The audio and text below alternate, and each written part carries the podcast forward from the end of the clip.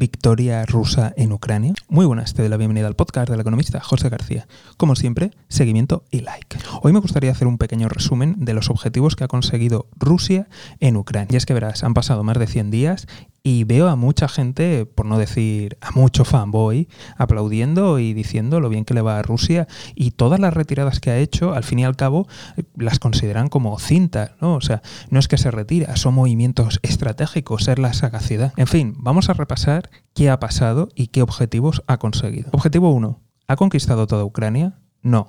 Objetivo 2.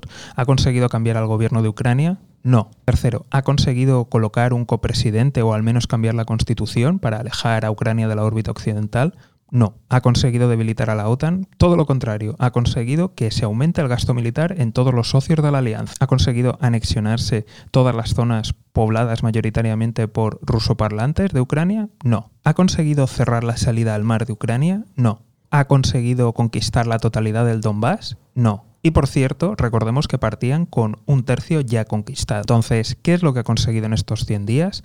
Ha conseguido una única capital de provincia, que ha sido Gerson, en el resto no las ha conseguido conquistar, un paso terrestre entre Crimea y el Donbass, y parece que podría cerrar un Oblast del Donbass. Todo ello a costa de bajas superiores a las que tuvo la Unión Soviética en años de guerra en Afganistán. Así que si consideráis que eso es una victoria, allá vosotros, de verdad. Como siempre, desde aquí estaremos muy atentos. Y si no te quieres perder nada, seguimiento y like. Nos vemos aquí en el podcast del economista José García. Un saludo y toda la suerte del mundo.